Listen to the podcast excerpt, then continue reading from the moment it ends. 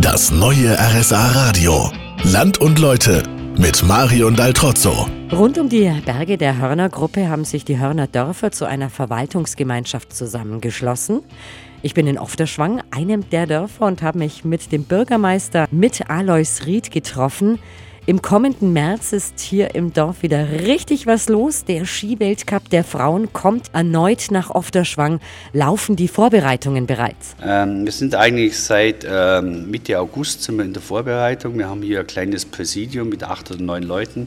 Mittlerweile ist es sehr standardisiert, dieser Skiweltcup. Also man bereitet sich vor, hat aber ganz genau die Vorlagen von den letzten Jahren.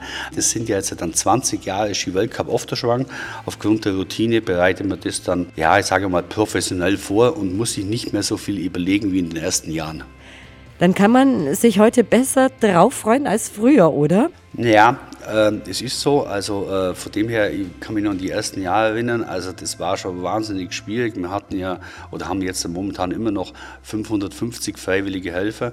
Seit ein paar Jahren machen wir auch das Festzelt total selber mit der Gemeinde, alles mit 100 Prozent regionalen Produkten aus der Region. Von dem her äh, kann man sich auf ein paar Highlights konzentrieren, wo man vielleicht früher gar keine Zeit hatte. Die Zeit vom Weltcup wird aber auch extrem werden für das kleine Dorf. Der Ort hat, in Ofterschwang hat 2000 Einwohner, 310.000 Übernachtungen und an den zwei Tagen ca. 15.000. Also es ist schon ein kleiner Ausnahmezustand, aber ich würde mal sagen im positiven Sinne.